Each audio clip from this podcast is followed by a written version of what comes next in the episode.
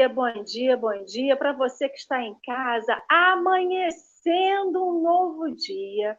E vocês estão tentando ver aqui o sol nascendo onde eu estou. Esse 5 de junho de 2021, dia que a gente comemora também o Dia Mundial do Meio Ambiente. Então, nada melhor do que começar esse dia com esse amanhecer, com essa gratidão ao Pai pelo sol, pelas plantas, pelo ar que a gente respira, pelo mundo em que a gente vive, mundo esse que Jesus e Deus abençoaram com uma natureza vasta, com água, com terra, com rocha, com tudo aquilo que a gente precisa para viver. Gratidão ao Pai por esse dia que amanheceu aqui em Realengo, no Rio de Janeiro, com esse sol. Espero que esse sol chegue também ao seu coração, à sua vida, te iluminando. E não só esse sol astro, né? mas o sol Deus, o sol Jesus, que nos ilumina e nos abençoa todos os dias. E agradecendo mais ainda, como a Dorinha fala, né? pelo pão, pela partilha, esse chat querido e amado nos dá todos os dias, né? Que vem aqui também beber desse cafezinho, compartilhar conosco, nos ensinar, aprender tudo. Gratidão a Rosângela. Bom dia, querida. Bom dia para Dalva. Bom dia para o João Luiz, para Mira, Geni. Bom dia, Leime. Bom dia, Sônia Centeno. Valdir Souza, seja muito bem-vindo. É, deve ser amigo da Lourdes. Verônica Tomazelli, muito bom dia. Declair, Núbia. E aí eu vou colocando os nomes enquanto eu dou bom dia para aquele meu amigo que há muito tempo eu não vejo, não compartilha a telinha. Querido, muito bom dia. Como que você está? Bom dia, Lê. Bom dia, Lourdes. Eu não sabia quem tinha externa hoje, não sabia que a gente começar mostrando o do rei, conhecido como Sol. Mas um bom início, um belo início. Parabéns, parabéns. Hoje, como sábado. Um tempão que a gente não faz junto mesmo. Tem tempo, essa escala tá bem trocada. Semana foi atribulada, né? Semana aí, fechamos agora um ciclo de, de correria. Mas que essa próxima seja mais calma. Um bom dia, bom dia, Lourdes. Lourdes, conta um pouquinho pra gente quem é, como faz, um pouquinho sobre você. Okay. Bom dia, Henrique, Alê, né? Nós já nos cumprimentamos antes. Eu queria parabenizar vocês primeiro pelo café, né? Esse trabalho de abnegação porque não é fácil de domingo a domingo, inclusive feriado, né? Acordar às sete da manhã com frio, com sol lindo, né? E tá aí fazendo esse trabalho sobre o Evangelho de Jesus de uma forma tão rica e tão descontraída, como eu estava comentando ontem com a Lê, né? Bom, é, há 20 anos, meu marido, Jorge, e, e eu nos mudamos para Campo Limpo Paulista. E nós somos acolhidos aqui pela Comunhão Espírita Bezerra de Menezes, e eles nos permitiram contribuir, mesmo que pouco, né, nesses anos todos. E hoje, é, eu mais uma amiga orientamos o estudo e a prática da mediunidade, eu faço palestras e sou dialogadora no Mediúnico. Então, a gente está tentando fazer mesmo que pouquinho, pouquinho. Lourdes, querida, seja muito bem-vinda a esse café. Essa queridona que foi, Henrique? Eu vou sair e vou voltar, porque o povo está reclamando que eu não Sim, senhor. Seja muito bem-vinda a esse cafezinho. Ontem eu conversava com a Lourdes, a gente foi fazer um teste, uma pessoa super carinhosa, super meiga, super.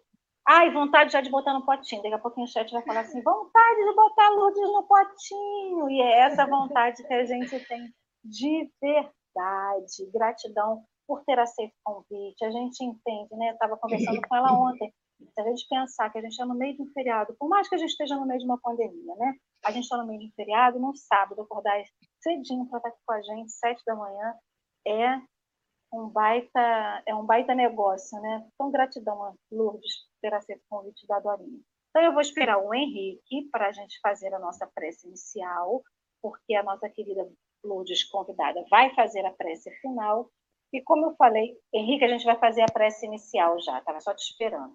Então, como eu falei, hoje é o Dia Mundial do Meio Ambiente, né? Eu botei aquele sol, mas que hoje não sirva, né? A gente sempre fala assim, Dia das Mães é todo dia, o Dia dos Pais é todo dia, o Dia das Avós é todo dia. Então, que o Dia do Meio Ambiente na nossa vida seja todo dia. É, que isso não seja uma chatice vocês ouvirem, né? Mas a gente vive num planeta que tem recursos ilimitados, mas tem recursos muito limitados, né?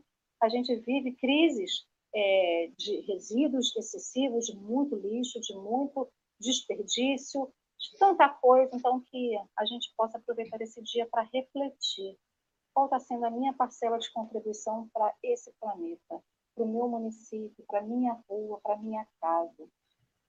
É, não estou aqui levantando uma bandeira de xiita nem nada, mas só, é só um, uma dica, né? Então, esse não, fica a dica. Não. Desculpa, cabe lembrar, nós estamos no recurso hídrico mais baixo desde 2002, onde a gente teve a crise do apagão elétrico. Então, cabe a, a lembrança e pensar que tem isso todo dia. Eu continuo me ouvindo. Então, fica.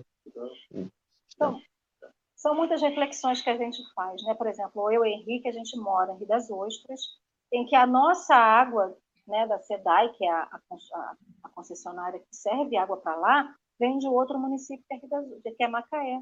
A gente não tem rio que consegue é, abastecer o município. Henrique Dorinha está pedindo para tirar o fone e botar de novo, para ver se diminui. É, então, é, a gente tem que sempre lembrar disso, não só a questão da, da, da energia elétrica, né? porque se tem baixo tem baixa água nos reservatórios, tem a questão de, de, de baixo fornecimento de água para nossa casa, tem baixo, é, tem aumento da taxa de, de luz, enfim, são várias coisas. Né? Então, o café é com o evangelho, é com o meio ambiente, mas não é tanto nesse nível. Então, vamos para a nossa prece inicial, até para não tomar tempo da, do café, agradecendo Jesus por esse dia. Agradecemos, Senhor Jesus, pela presença, pela Sua presença na nossa vida. Te agradecemos porque temos olhos de ver, Mestre Jesus, ouvidos de ouvir e coração de sentir.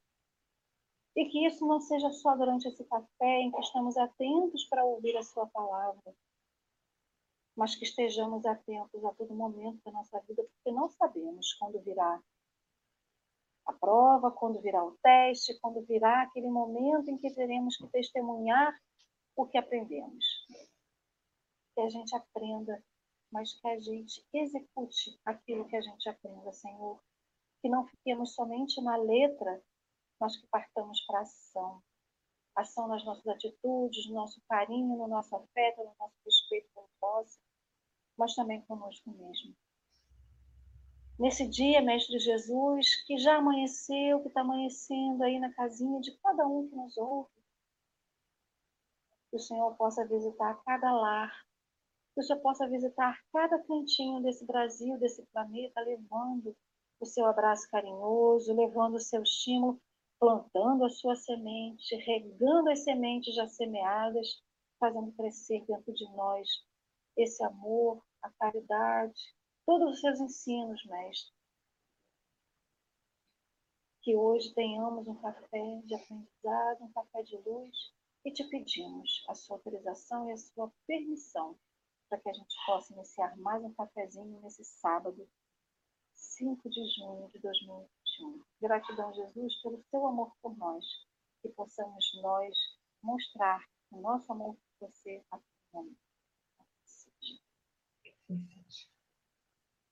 Lourdes, querida, antes de passar para você, só lembrando, estamos hoje estudando o capítulo 6, versículo 20 do Evangelho de Mateus, o texto chama-se Exercício do Bem, está no livro da Esperança, da editora Comunhão Espírita Cristã. Lourdes, a palavra está com você, vou deixar para você ler o nosso, o nosso texto. Muito, muito obrigada e eu também agradeço demais né, vocês terem me convidado para participar desse café. É, eu queria pedir permissão de vocês para, antes de iniciarmos a leitura, nós conceituarmos o que é o bem. Pode ser? Então tá. Então, nas questões 629 e 630 do Livro dos Espíritos, Kardec pergunta o que é a moral, né? E a resposta dos espíritos é que é a regra de bem proceder, é saber distinguir o bem do mal. E é quando o homem faz todo o bem estendido né, a todas as pessoas. Então, é colocado assim, porque aí vai estar de acordo com a lei. E na 630, eles perguntam, o Kardec pergunta como distinguir o bem do mal. E os espíritos superiores nos dizem, né, que o bem é tudo aquilo que está de acordo com a lei divina. Desculpe. E o mal, tudo que é contra ela. Né? Então a gente percebe o quanto esse bem ele é extenso. Ele não se resume só a doarmos alguma coisa, seja material ou espiritual, né, um aconselhamento, mas ele está na capacidade de sermos úteis. E dentro desse, desse fazer o bem está inserido a alteridade. E Hamed eh, nos coloca muito claramente isso. No conceito de alteridade, a gente percebe que ela é mais do que um conceito, ela é uma prática. E Hamed, num texto sobre generosidade, no livro Prazeres da Vida, ele nos coloca isso, que toda criatura generosa é, que aprende né, verdadeiramente a servir, a promover o bem, ela age com alteridade. E ele coloca que essa alteridade é o respeito à natureza da pessoa, né? a diferença que existe nela, a realidade dela, as necessidades que ela possui. E nós uh, vemos Jesus, né? Como ele exemplificou. Ai, gente, eu pensei que eu não fosse chorar, porque isso aqui é um bate-papo, né? Porque eu faço palestra e eu choro, eu começo a me emocionar e choro. Ai, desculpe. E, e Jesus, né? Quando eu falo de Jesus, me toca muito, né? Como ele exemplificou isso, porque ele atendia ladrão, prostituta, poderoso, é, mendigo, doente, sadio, não é assim? E, e, na alteridade está inserido também aquela questão de você se colocar no lugar do outro.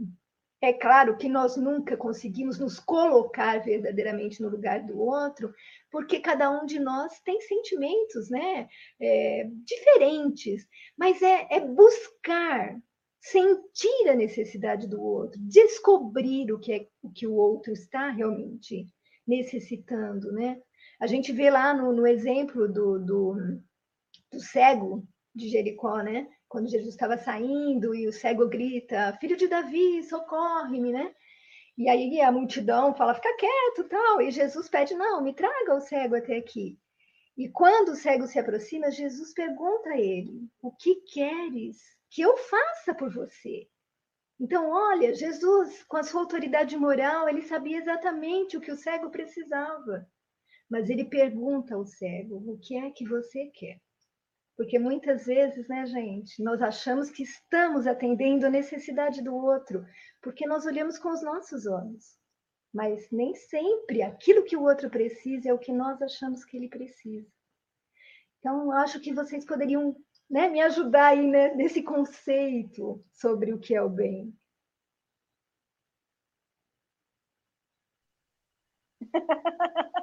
Essa mãozinha do Henrique é muito engraçada. Eu fiquei ontem, eu quando peguei o texto para ler, eu falei assim, exercício do bem. Eu falei assim, o que é o exercício do bem? Né? Porque a gente fica procurando muito o que é a bondade, o que é o exercício do bem. Eu acho que o exercício do bem, complementando um pouquinho do que você está falando, é fazer aquilo que Jesus faria. Quantas vezes a gente se, se vê numa encruzilhada da vida, que a vontade que tem né, é a gente explodir, e a gente fala assim, mas o que Jesus faria nesse momento? Né? A gente às vezes quer apontar, quer julgar, enfim, quer fazer tanta coisa. E aqui no Café, Dorinha e Marcelo falam muito disso. O que Jesus faria? Então, acho que é isso. Tentar, porque acho que o exercício também é uma tentativa que a gente faz todos os dias. É mesmo vezes que a gente tenta fazer a reforma íntima, que a gente tenta não julgar, o exercício do bem é uma tentativa diária. é uma busca diária, não é sempre que a gente vai conseguir. E aí eu estava, você quando começou a falar, aí eu comecei a escrever, né? Aquela coisa que eu te falei dos insights, né? Então, acho que o exercício do bem é fazer e ter atitudes do homem de bem. Aquele homem de bem que o Evangelho nos, nos pede, né? Que nos ensina, eu acho que é isso, é a gente se colocar no lugar do outro, é pensar no outro, é, é a gente não interpretar, como uma coisa que você falou que é muito não interpretar o que o outro quer, mas dar a oportunidade do outro exprimir a sua vontade e não julgar essa vontade. Né? Então, acho que se a gente fosse falar do exercício do bem, é tanta coisa. Por exemplo, o exercício do bem é você acolher a dor de alguém, por mais que às vezes a pessoa esteja errada. É, é ser humano, né? Humano na raiz da, da, da, da palavra o humano que enxerga um outro humano. A gente poderia falar tanta coisa. Henrique, querido, por favor. Me, eu, eu, eu gostaria. Acho agora eu parei de me escutar, hein? Já é um sinal bom. É, eu achei interessantíssimo o que o Lourdes falou e o que Ali falou. As duas falaram. Mas me pego pensando que mais do que o que Jesus faria, é o que nós faríamos através dos ensinamentos de Jesus. Porque a gente foi criado para o bem, a gente foi criado para o amor, mas eu acho que a gente, nós também temos uma contribuição nesta visão de mundo. A nossa interpretação ela é única também, ela é peculiar também. E eu acho que a gente não está aqui para reproduzir, a gente está aqui para dar a nossa versão, respeitando o nosso ponto, mas também a nossa, nossa construção. E eu acho que é isso que é maravilhoso, porque assim, a gente não vai andar de, de roupa de algodão, com cabelos longos e soltos, arrastando multidões hoje em dia. A gente vai dar a nossa visão, a nossa ação para o que Jesus fez. Então, a gente não vai conseguir curar cegos de visão, mas vai conseguir todo dia de manhã vir aqui e reproduzir o evangelho e dar a nossa visão e dar a nossa interpretação e chamar convidados e esses convidados darem a interpretação deles, respeitando a individualidade de cada um. Acho que essa é a genialidade. A gente não está aqui para simplesmente falar como Jesus do sentido literal dele. A gente está aqui para interpretar aquilo e aquilo viver dentro do nosso coração e a gente conseguir falar naturalmente sobre esse amor, sobre como agir com caridade. E aí eu acho que essa interpretação do que é o bem, ela ao mesmo tempo que ela é universal, o fazer o bem é individual. Então, a gente tem uma linguagem universal do bem, mas o como eu vou fazer e construir esse bem na minha vida é individual.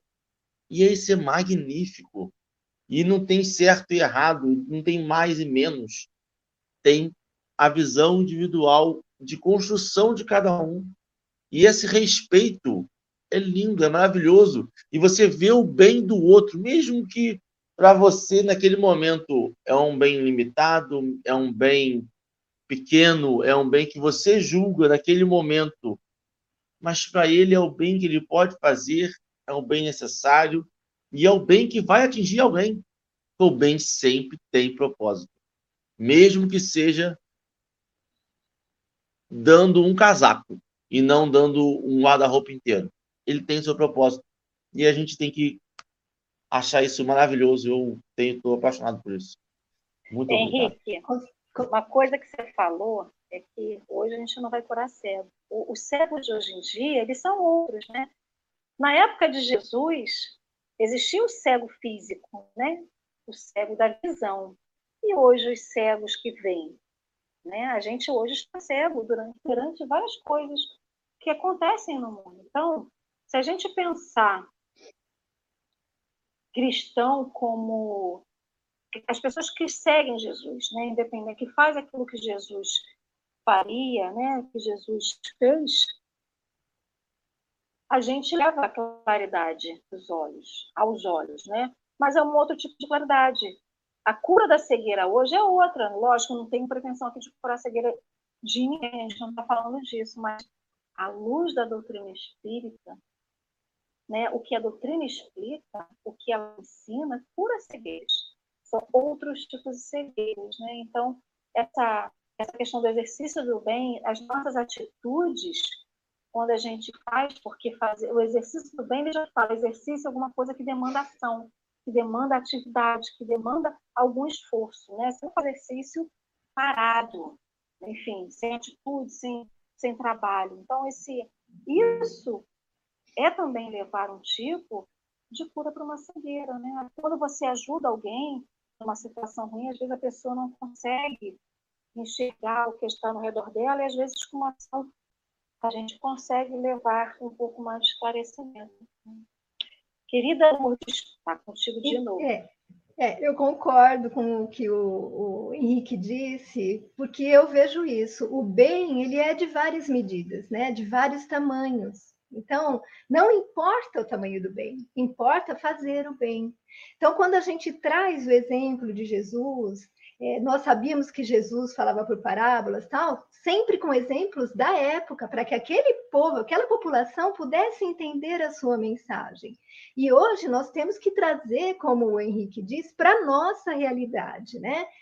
Completando também o que a lei falou, né? Trazendo essa, fazendo essa transposição do cego físico para o cego da alma, para o cego do espírito, né? É, e, e, aí eu me lembrei de um fato, nossa gente, eu não vou ler o texto desse jeito. Eu me lembrei do fato de que eu, a minha tia, minha tia madrinha, morava em Salto, ela já desencarnou. E, e sempre uma vez por mês eu ia lá e eu fazia dois, três tipos de sopa, porque idoso gosta de sopa, né? E eu dizia para minha prima assim: olha, quando você voltar do trabalho, você já tem o jantar pronto, né? Você pode tomar uma sopinha com uma torrada, porque eu também amo sopa, né? E aí, tudo bem, eu ia uma vez por mês, levava aquele monte de sopa, não sei o que e tal.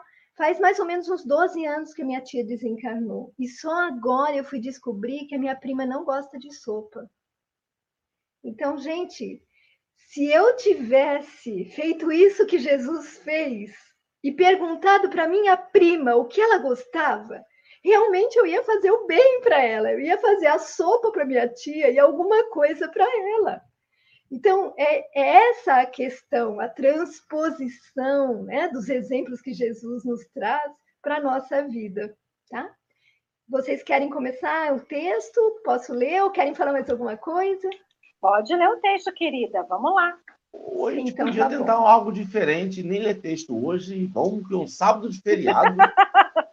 então, a Alice vai sentir. Por... A Alice chama a Madernita depois. Tá bom. E vocês sabem, eu, eu tô seguindo vocês. O que vocês quiserem para mim tá bom. Não, vamos ler o texto, senão Dora briga comigo. Então tá bom. Então vamos lá. Posso ler? Então, comumente inventamos toda espécie de pretexto para recusar os deveres que nos constrangem ao exercício do bem.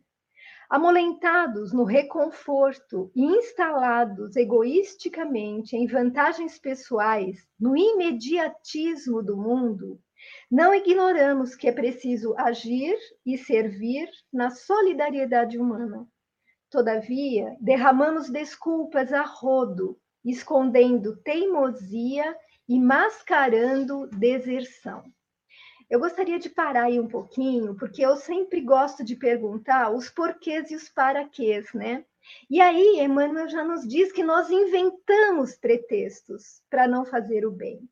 Então, eu queria perguntar por que nós inventamos esses pretextos se nós sabemos o quanto bem é importante para a nossa evolução espiritual. Eu acredito que o principal motivo é resistir a sair da nossa zona de conforto, porque o bem ele demanda esforço, né? Abnegação, é, você deixar de lado o seu egoísmo, a sua necessidade de, de ser valorizado, de aparecer, né, de retribuição.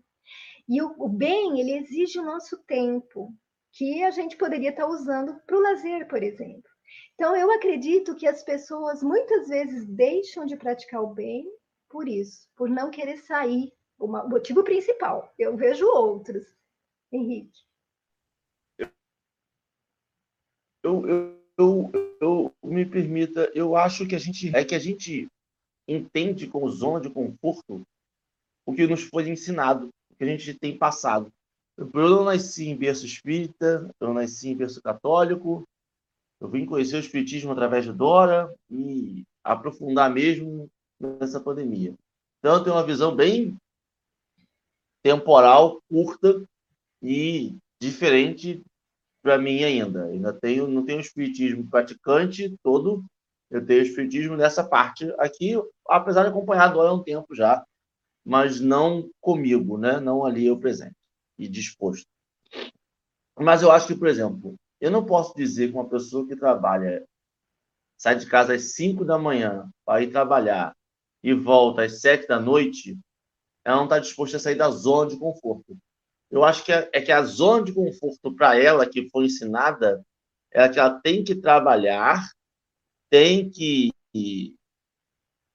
gastar seu tempo todo no terreno, aqui na Terra. E ela não tem que pensar no bem comum, não tem que pensar no bem espiritual, porque se ela agir bem de trabalhando e não matarás e não aquelas regras básicas do catolicismo, ela vai estar garantindo assim o reino dos céus. E aí quando ela e, e, aí quando ela passa, quando ela passa a se esforçar por aquilo, não é não é somente, eu acho que concordo, tem zona de conforto, sim, porque tem conhecimento e a pessoa começa a se sentir bem ou mal e começa a não sentir completo ou não. Mas eu acho que tem muito de correr errado. A pessoa se esforça muito pelo que não é de verdadeiramente necessário. Ela se esforça muito para ter um, uma casa muito boa, um carro muito bom, ela perde tempo com a família para se ter um conforto material e não faz esse mesmo esforço na caridade, né? Não sei, eu penso mais ou menos assim. É, eu acredito. Posso falar, Ale, antes de você? Pode, com certeza. Então, eu acredito que isso que você colocou é bem verdade, né? O materialismo, como, como Emmanuel nos diz, né? o imediatismo a que estamos ligados, a esse materialismo, essa necessidade de sobrevivência, realmente nos impede. Tanto que, se você for na casa espírita, você percebe que o maior número de pessoas, e até de tarefeiros, são pessoas aposentadas, pessoas com mais idade, que já estão com uma situação financeira estabilizada. Mas, quando nós entendemos a amplitude desse conceito de fazer o bem, nós vamos entender que, apesar de tudo isso, ao sair de sua zona de conforto, nós queremos dizer: você pode fazer o bem, não precisa ir numa instituição. Você faça o bem na sua casa. Você voltou do seu trabalho, você dê atenção à sua família, aos seus filhos, à sua esposa. Você faça um elogio à comida que ela fez. Você faça um carinho, pergunta por que, que ela está com aquela carinha triste. Então, muitas pessoas, o sair da zona de conforto, ele volta do trabalho, da necessidade, né, da sua sobrevivência, mas ele senta de frente para a televisão e vai ver o futebol porque ele ou vai assistir a novela, né? Que eu não estou querendo aqui falar de homens, né? apenas porque acha que tem o direito, porque ele já fez a parte dele. Então, é esse tipo de zona de conforto Entendi. que eu entendo, tá? Ale. Concordo. É porque o que acontece? Quando a gente fala assim, vamos ajudar o próximo, vamos fazer um trabalho voluntário, o que, que a gente imagina, né? Uma coisa grandiosa.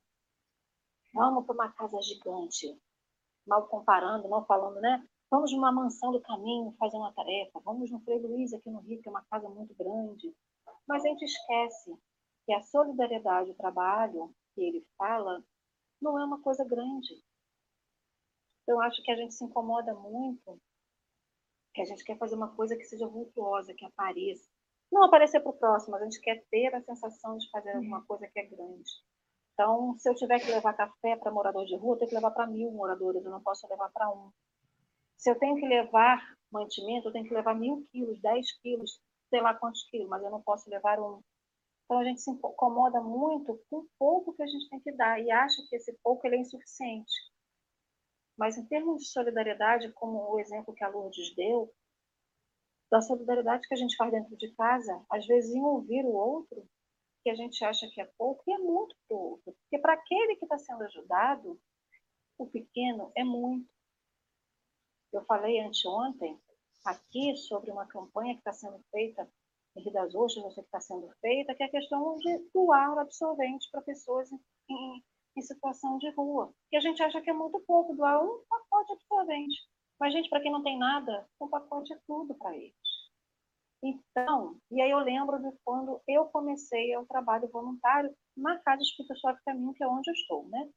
Então, eu sempre pensei assim, desde adolescente, antes de começar a estudar doutrina espírita, eu falava assim, se eu tiver dinheiro, eu vou montar uma instituição, vai ter uma padaria, vai ter isso, vai ter aquilo, eu vou ensinar profissões para as pessoas.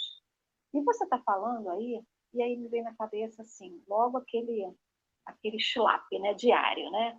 mas você precisa ter dinheiro para montar uma instituição, você pode tentar iniciar isso onde você está. Aproveite o momento que você está. Lógico, eu não tenho a pretensão de dentro da sua caminho montar uma padaria para ensinar, mas eu estou dentro de um trabalho social que tem na casa espírita que eu frequento, e por que, eu não posso começar alguma coisa? Eu dependo do quê? Eu dependo só da minha boa vontade. Quando meu professor, meu instrutor, né, lá no ES1, ficava assim, a gente diz, né, que é o Sérgio Plum, que algumas pessoas daqui já conhecem, o Sérgio, ele, todo aluno, toda turma dele fica assim, você não quer trabalhar não? Tem vaga lá no SAPS. Para todo aluno, ele fica um ano inteiro assim. Então, ele vai lançando as sementinhas da boa vontade. E um dia, eu e um grupo de amigas olhamos umas para as outras e falamos assim, vamos começar no sábado? E a gente começou. E foi a melhor escolha que eu fiz.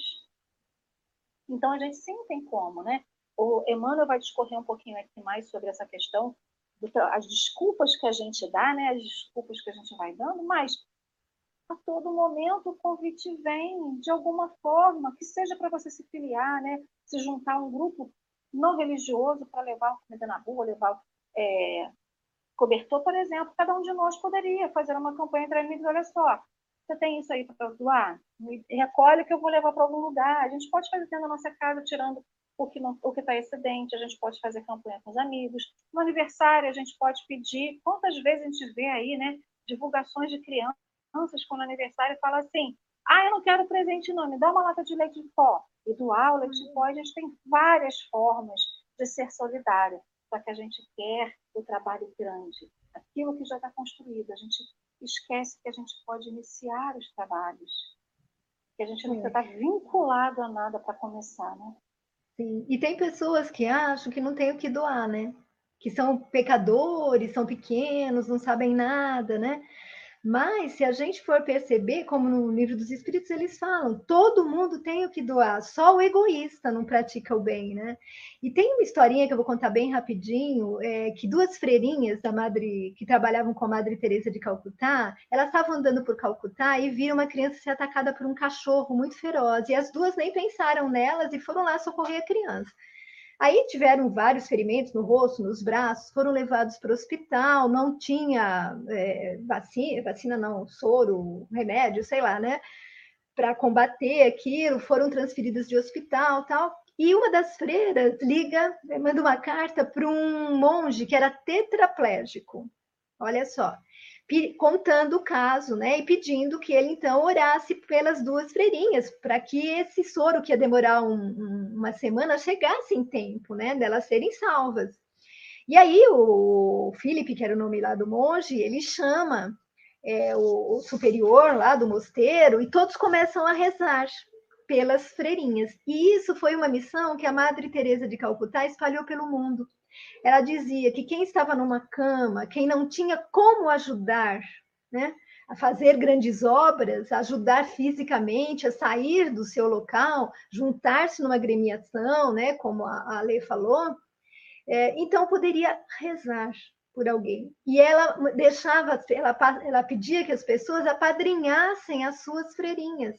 Então, olha que coisa maravilhosa, gente, que exemplo lindo, né? De doação, de exercício do bem. É a oração como uma ação no bem. Então, realmente, não importa, é o que eu falei agora há pouco, não importa o tamanho do bem. É preciso que a gente faça. Para quem está perto da gente, é preciso acrescentar alguma coisa à vida da pessoa. Não permitir que ela passe por nós simplesmente passando, mas que ela leve alguma coisa.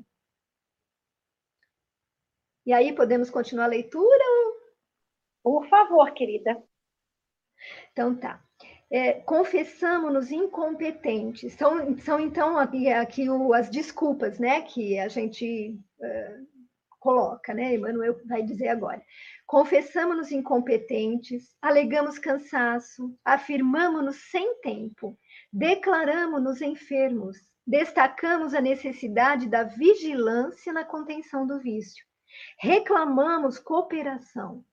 Aqui e ali, empregamos expressões crônicas que nos justificam a fuga, como sejam: ah, é muito difícil, impossível, melhor esperar. Ah, vamos ver, né? E, diz Emmanuel, ponderamos vagamente quanto aos arrependimentos que nos amarguram o coração e complicam a vida à face de sentimentos, ideias, palavras e atos infelizes, que em outras ocasiões nos precipitamos de maneira impensada. Então, olha quanta desculpa a gente dá, né? E Francisco de Assis ele nos falou assim, né? Comece falando, fazendo o que é necessário, depois o que é possível, logo você vai estar fazendo o impossível, né? E a gente usa um monte de desculpas para não fazer o bem. E veja que Emmanuel ele coloca aí, né? É, que nós ponderamos vagamente quanto a esses arrependimentos e atos infelizes que nós praticamos no passado. Quando? Em outras encarnações. E nós, como espíritas, sabemos que estamos aqui para reconstruir o nosso caminho, né? Para ressarcir uh, os nossos erros, para. Mas a nossa consciência nos alerta disso. Só que a gente simplesmente fecha o nosso ouvido para isso, como diz aí, mano. E Dom Bosco, que foi um, um, padre católico que trabalhou muito junto à juventude, ele dizia que Deus nos colocou no mundo para os outros. Olha que entendimento, né? Então, eu fico imaginando. Posso fazer uma, um apêndice? Por aí? favor eu fico imaginando, né? Uma das leis de Deus é a lei de sociedade, né? Estuda a lei de sociedade lá no livro dos Espíritos. Se a gente precisa do outro para crescer, se a gente precisa do outro, né? Nesse processo contínuo de exercício, de atividade, de aprendizado, enfim, o porquê que não nós seríamos para o outro, né? A título de comparação com o Henrique também que falou, né? O exercício do bem é individual, né, Henrique? Mas é para o coletivo. A gente nunca vai fazer o bem para nós. Tudo bem que tudo que a gente faz de bom coração volta para nós. Mas não é isso, isso não é moeda de troca. Então, quando a gente se dispõe a compartilhar com o outro do nosso tempo, a gente vai ver que a gente está mais aprendendo que o maior beneficiário é nós. Porque aquele momento que a gente dá para o outro, seja aquele outro que a gente desconhece, ou o outro que a gente conhece, a gente para, interrompe, às vezes, as ligações mentais que a gente tem, os processos obsessivos que a gente sofre, a gente para, interrompe o processo conosco mesmo, de ter aquela monoideia, de um pensamento só de um problema que a gente tem. E aí é quando a gente tem um momento do refrigério. E às vezes é aquele momento em que a gente está sendo solidário, em que a espiritualidade vai nos dar aquilo que a gente pediu, que seja a orientação para resolver um problema, a orientação para a gente poder caminhar, ó, uma escolha que a gente tem que fazer. Porque a gente fica tão atrelado àquilo que a gente está vivendo, às vezes a dor do momento, um problema, enfim, que a gente não deixa brecha para ser orientado. E aquele momento em que a gente dedica um tempinho para o outro, é que a gente vai ser justamente. Aí fica assim, nossa, como eu não pensei nisso antes? Nossa, como que agora eu consegui pensar? Porque a gente deu a brecha que necessitava a espiritualidade maior para nos incluir. Então, como que a gente é beneficiado a gente não percebe?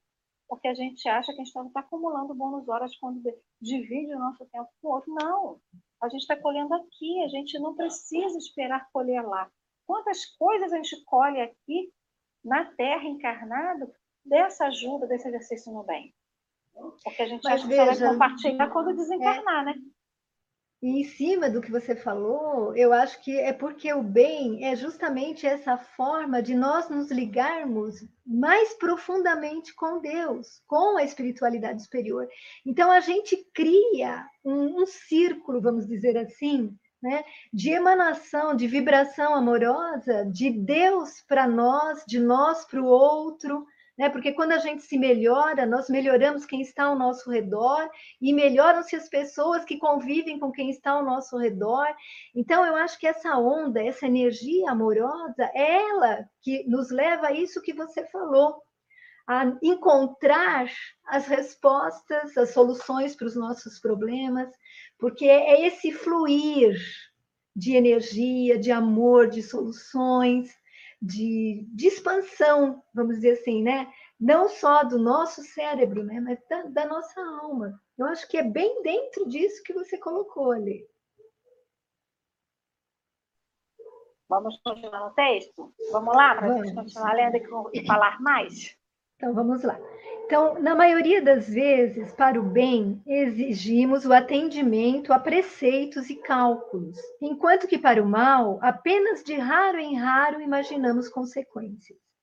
Entretanto, o conhecimento do bem, para que o bem se realize, é de tamanha importância que o apóstolo Tiago afirma no versículo 17 do capítulo 4 de sua carta no Evangelho todo aquele que sabe fazer o bem e não o fez, comete falta. E 19 séculos depois, eh, os instrutores desencarnados que supervisionaram a obra de Allan Kardec desenvolveram o ensinamento ainda mais, explicando na questão 642 do Livro dos Espíritos. Cumpre ao homem fazer o bem no limite das suas forças, porquanto responderá pelo mal que resulte de não haver praticado bem. Né? Bem aquela frase, né? Não basta não fazer o mal, né? É preciso fazer o bem. Não é assim? E olha, quando o Tiago aí diz na frase, aquele que pode fazer o bem e não o faz, comete falta, né? Peca, vamos dizer assim, a nossa consciência nos alerta para isso, não é? A gente não diz, nossa, eu deixei de fazer por omissão, por preguiça, por achar que era falta de tempo. Então, ele coloca isso muito bem. Realmente, nós somos alertados para isso, né? E fazer o bem é uma coisa difícil. Assim, difícil, não sei se seria o termo, mas Paulo, é, Paulo ele já dizia, né? Porque não faço todo o bem que gostaria, mas todo o mal que eu não quero eu faço, né? Não é assim? Então, é, eu acho que nós temos realmente que, que nos esforçar, porque o importante é isso. É... Fala, Henrique. Você levantou o dedinho. É, é sobre o não, é sobre o esforço. A gente, a gente se perde no que para a gente a gente considera natural porque a gente, a gente ainda precisa fazer um esforço. A gente precisa fazer um esforço porque a nossa vida cotidiana, o nosso dia a dia, a nossa correria, o nosso nossa rotina não é uma rotina do bem ainda. Porque, por exemplo, eu não acredito que Chico tenha feito esforço toda a vida dele. Porque ele trabalhava, ele acordava, fazia o bem, o bem, o bem, o bem, o bem, o bem, o bem, o bem, dormia, fazia o bem, acordava, fazia o bem a rotina dele era fazer o bem. A minha rotina não é fazer o bem ainda. Eu acordo, faço o bem, cuido das minhas filhas e tal, vou trabalhar. No meu trabalho, eu trabalho sozinho. Não é fazer o bem, eu não, não trabalho auxiliando, eu não trabalho nem conversando com outras pessoas, nem colega de trabalho eu tenho. Nessa pandemia, sozinho, abandonado em casa, num lugarzinho, um laboratório quietinho. Abandonado. E aí eu saio. É, um charme de leve. Mas aí. E aí, eu saio, e aí vou de novo, convivo com minhas filhas. E aí eu vou, consigo praticar o bem. Mas a maioria das vezes a gente se pega nessa rotina que não é de prática. E aí a gente lembra do esforço. E a gente lembra do texto que diz que é o, que eu, o bem que eu posso fazer. Então eu não preciso sair daqui e querer a paz mundial. Mas eu tenho que sair daqui e não provocar guerra na minha casa. Isso.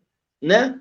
E é interessantíssimo o texto, porque ele percebe e ele conceitua o ser humano que está lendo, individual. Ele não quer que a gente seja, ainda neste momento, cópias perfeitas de Cristo, de Chico. Não, ele quer que a gente seja a nossa melhor versão. E para isso a gente precisa de muito esforço. Para isso a gente precisa de muito esforço. Dora está lendo agora o livro de contos de, de Chico. E você vê que a vida dele era essa. Ele usava cada fato da vida dele para fazer o bem. E é isso que a gente tem que fazer. Mais do que procurar uma campanha de agasalho, uma campanha de, de comida, uma camp... não. É usar as experiências que Deus nos proporciona, e aí vem o esforço de estar aberto. A gente precisa estar aberto a, a poder vivenciar isto. Porque nesse momento de pandemia, então, o que mais se tem é pessoas precisando de apoio, é pessoas precisando de alimento, é pessoas precisando de diversas coisas. Você pode escolher o que você pode dar e tem gente precisando. Uma meia tem gente precisando, uma touca tem gente precisando. Então, de afago, de carinho, de palavra de amigo, amigo, uma consideração. Então, usar essa experiência que Deus dá de vida, de todo dia, você tem aí, tirando a hora que está dormindo 8 horas, tem 16 horas para poder praticar o bem com o que te aparece. Então, se for pegar um ônibus, tenta praticar o bem, pelo mas como é que eu vou ser bonzinho praticando um ônibus? Você está sentado, tem um, uma pessoa um idoso, uma gestante, uma pessoa que você vê que tá, não precisa ter idade, você vê que está com dificuldade de ficar em pé, oferece lugar. Se você vê alguém com dificuldade para atravessar a rua, ajuda. Se você está comendo um biscoito, a gente pede, oferece, não espera pedir. Então, é praticar o bem nessas oportunidades que nós temos e o trabalho vai surgir.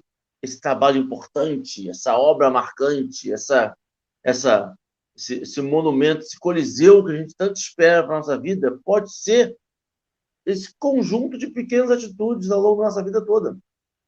A gente pode terminar nossa encarnação como um Chico Xavier, sem mediunidade, sem abdicar a sua vida para trabalhar do bem, sem abdicar de dores, mas só praticando bem o que a gente pode.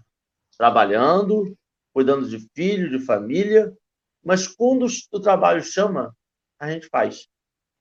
Então a gente tenta praticar o bem com amor em cada atinho, cada ato. Recebendo o carteiro, a gente oferece um copo d'água.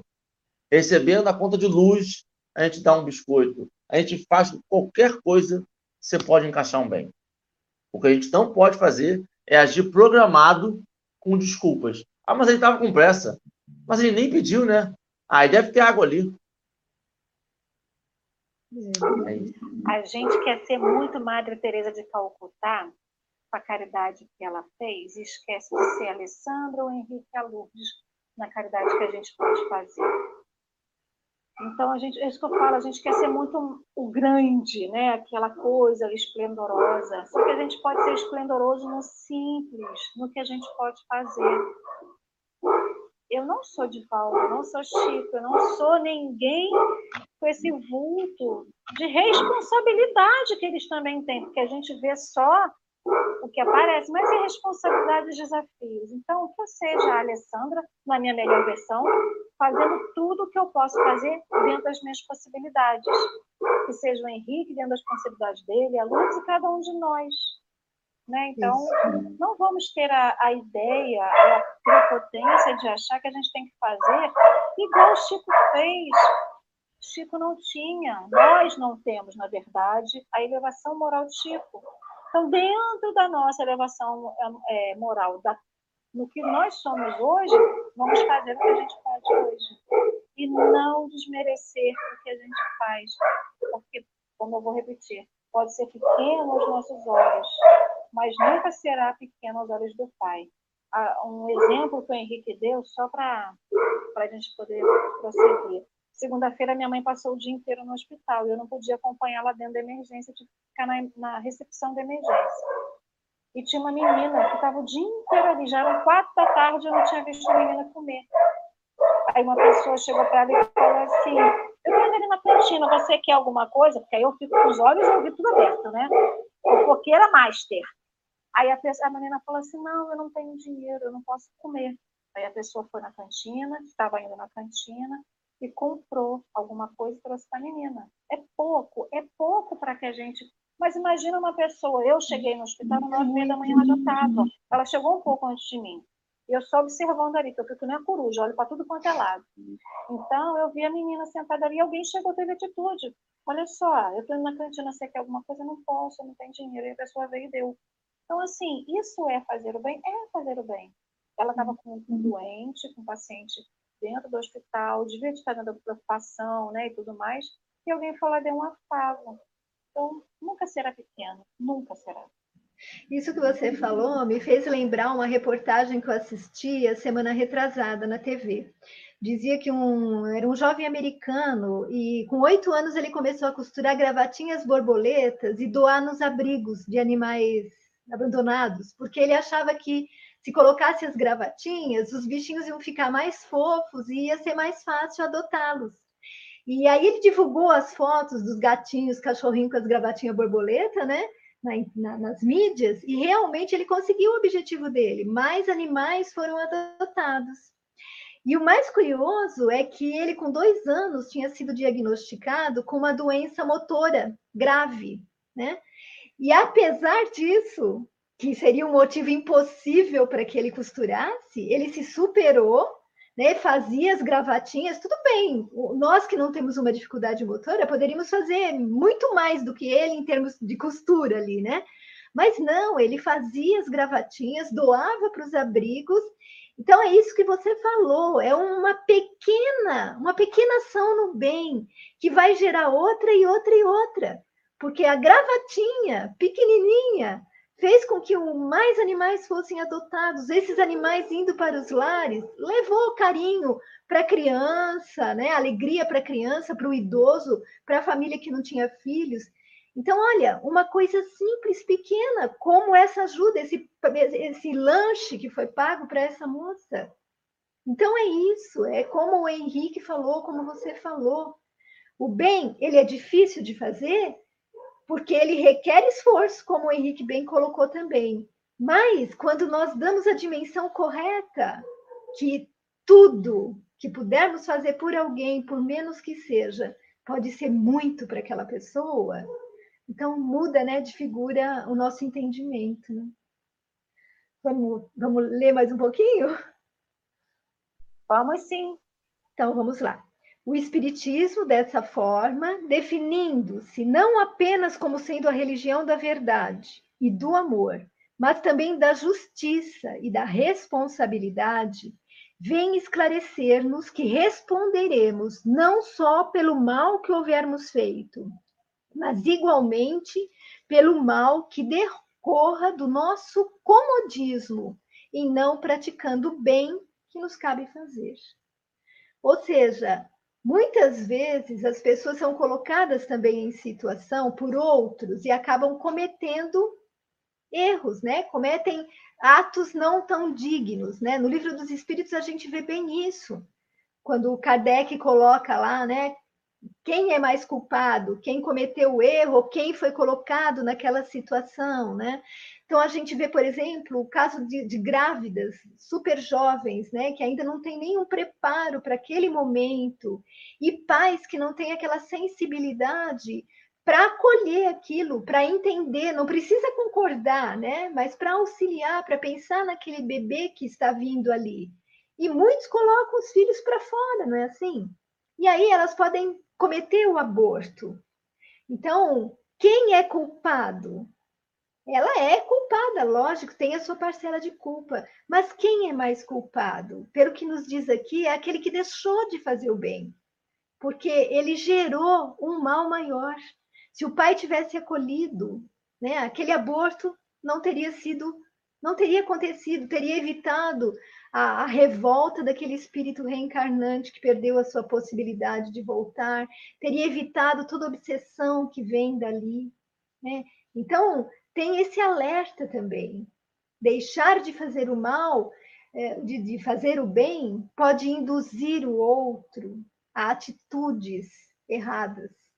E aí nós vamos ser mais responsáveis por aquilo que geramos, né? Eu acho que é isso que ele quis dizer aí, né? E esse é o final do nosso texto. Conseguimos chegar ao final. Olha, que delícia de café, que delícia de pessoa, que voz suave. Eu, como a gente já está bem em cima do laço, eu vou passar para o Henrique fazer as considerações finais dele, meu querido. Só agradecer muito a Lourdes, a Lê, muito obrigado. Aí. Aí, consigo. Agora, meu microfone com a Lê tá dando ruim. Foi piorando ao longo do dia, mas tudo bem, perdão.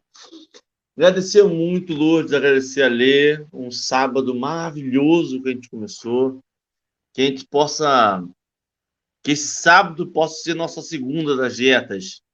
A gente começa sempre na segunda-feira que a gente consiga fazer hoje o bem que cabe hoje nas atitudes e nas oportunidades que nós tenhamos ao longo do dia. É, muito obrigado. Acho que a gente se reconhecer nesse papel de. E aí eu vou dizer para você o que eu, por que, que eu acho que o mal, o não fazer o bem, quando você sabe o bem, é pior do que fazer o mal quando você não sabe o bem porque você, além da, da, da falha, você adiciona um elemento que é aterra, aterrorizador, a consciência de quem já sabe o que é o bem. A consciência de que sabe o que está fazendo está errado é algo que pesa. Pode não pesar no momento que a pessoa está fazendo, mas depois sempre vai ter o peso. E nesses momentos de que a gente está passando, eu tenho me pego muito pensando no que se quer pegar de carga, né? A gente quer sempre diminuir a mala, sempre diminuir o peso. E eu acho que esse peso de consciência de que fez o mal ou deixou de fazer o bem é algo bem pesadinho que a gente não quer carregar. Então, tenhamos oportunidade e praticamos. Pratiquemos o bem hoje. Só o de hoje, tá bom? Acho que a gente, se a gente praticar o de hoje, já é um belo um avanço. Só quero praticar o de hoje. Muito obrigado, Lourdes, pelo chat. Você viu aí que já tem a hashtag Volta Lourdes, né? O povo todo agradecendo pelo carinho, e realmente a gente agradece imensamente. É, eu fico imaginando, né? Como eu falei, a gente quer ser muito Madre Teresa, quer ser sempre esses grandes vultos que fazem coisas boas e esquece que da mesma forma que eles fazem muito bem, eles são também muito cobrados, são muito, sofrem muitas influências, enfim. Então, que a gente fique só com, com essa questão, né? E reflita sobre isso. Não é sobre o mal que a gente pratica, é sobre o bem que a gente deixa de praticar. Porque o mal que a gente pratica, às vezes a gente pratica no momento, não que justifique, mas no momento em que a gente deixa de ser a gente, né? A gente pode fazer o mal influenciado pela, pela espiritual, pelos espíritos que estão desencarnados, a gente pode fazer o mal de diversas formas. Mas o bem que a gente deixa de fazer, a gente deixa de fazer conscientemente. Porque o bem que a gente deixa de fazer, a gente deixa de fazer porque quer, é uma escolha. Nem sempre fazer o mal é uma escolha. Às vezes, é assim, sempre vai ser uma escolha, né? É o nosso livre-arbítrio, mas às vezes a gente pode estar sendo influenciado negativamente ali. Agora, o bem que a gente deixa de fazer, a gente nunca vai estar influenciado negativamente por não fazer o bem. Então, eu acho que tem que ser é, essa reflexão, né?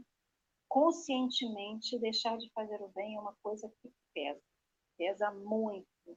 Então, antes de passar para a Lourdes, eu quero fazer uma, uma colocação aqui. Se eu não me engano, foi o Alberto que pediu para a gente disponibilizar o texto. Eu e Henrique, a gente está pelo celular, a gente não consegue copiar o link uhum. do, do texto e passar aqui. Porém, todos os dias, nas redes sociais do Café com o Evangelho, no Instagram e lá no Facebook, a gente coloca o link, o link não, desculpa, coloca a foto, a imagem do convidado do dia seguinte com o texto que a gente vai ler. Então, realmente, nós estamos estudando esse livro de capa azul, que é o Evangelho, é, o estudo do Evangelho de Mateus por Emmanuel, é, mas a rede, é, no, no, no, Google, a gente consegue os textos de uma forma gratuita e prática. Existe o, Testamento Xaveriano, a Bíblia do Caminho, existem alguns caminhos que a gente consegue achar todos esses textos. Então, é, fica essa, essa dica para o pessoal, né? Então, todo dia a gente vai, daqui a pouquinho, a Dorinha e o Henrique já estão postando no Instagram o texto de amanhã, o, texto, tá bom? Lourdes, querida, deixo com você o nosso encerramento, a leitura do seu texto e a prece final. Tá. É, eu amei essa sua, esse seu fechamento, né? Onde você disse que toda a responsabilidade por deixar de fazer o bem é nossa. Nossa, é, fechou com chave de ouro aí. E eu vou ser rapidinha. No livro Jesus no Lar, na, no capítulo 30, João pergunta a Jesus né, quais são as regras para auxiliar as outras pessoas. E depois que Jesus disserta, né, daquela super lição, né? Ao final do capítulo, João retorna com a pergunta e ele fala assim: Senhor, mas como que eu conseguirei executar tão expressivos, né, ensinamentos? E Jesus, com todo aquele amor né, do seu coração, com toda aquela sabedoria, aquela sensibilidade, ele diz para João assim: a boa vontade é o nosso recurso de toda hora. Eu acho que eu posso fechar assim o nosso evangelho. A boa vontade. Tenhamos boa vontade para que possamos ajudar quem está conosco. E eu quero agradecer não só a vocês, a todo esse pessoal do chat. Nossa, que carinho, que carinho lindo. Eu não consegui ler muito porque eu acabo ficando um pouco ansiosa, né? Mas nossa, muito obrigada, muito obrigada mesmo. E eu, senão eu vou parar de falar, senão eu choro. Melhor fazer a prece. Podemos ir para a prece? Então, agradecendo a Deus por essa oportunidade que nós tivemos nesse momento que passamos juntos, onde as lições do Mestre Jesus foram enfatizadas e trouxeram ainda mais luz para o nosso coração. Que fique alerta na nossa alma essa necessidade de nunca perdermos uma oportunidade de servir. Que nós possamos encontrar sempre a força, coragem, energia para seguir em frente nas lutas redentoras que todos nós temos aqui, encarnados e desencarnados. Principalmente esses queridos que se defrontam com essa pandemia, né, com as perdas pela Covid, aqueles que desencarnam, que eles possam encontrar irmãos, mãos amigas, que os amparem, que os socorram, que os levem a hospitais da espiritualidade e que as famílias que sofrem essa, essa separação temporária possam encontrar no amor de Jesus o conforto e a paz para seguir em frente. E eu finalizo com as palavras da nossa querida Madre Teresa de Calcutá. Que a paz esteja dentro de você hoje. Que você creia estar exatamente onde você deve estar. que acredite nas infinitas possibilidades que nascem do destino, que usufrua as graças que recebeu e passe adiante o amor que lhe foi dado. Que Deus te capacite para cada batalha da vida, que Ele guie o teu caminho. Lembre-se de que o bem que você faz hoje pode ser esquecido amanhã. Faça o bem assim mesmo. Veja que ao final das contas é tudo entre você e Deus. Nunca foi entre você e os outros. Que o nosso coração, entendimento, se abram para essa verdade e que nós possamos refletir um pouquinho que seja da luz do Criador. Que Deus nos abençoe hoje e sempre. Que assim seja. Assim seja e assim será. E eu encerro o cafezinho de hoje com mais plantinha, mais natureza, para lembrar a todos da importância do cuidado com tudo aquilo que Deus nos dá, seja o homem, o homem que a gente compartilha o nosso dia, mas também com aquilo que Deus também nos deu, que é a natureza, que proporciona o ar que a gente respira, que proporciona aquela beleza que a gente enxerga, e tudo aquilo que Deus nos dá é importante. Gratidão imensa, Lourdes, gratidão imensa ao Henrique, meu querido amigo, gratidão imensa a esse chat querido e amado que está aqui com a gente, compartilhando, nos ensinando, que todos vocês tenham um excelente sábado, um ótimo final de semana, abençoado por Jesus e por essa prece linda que a Lourdes fez. Querida, um beijo grande no seu coração. Beijo, gratidão.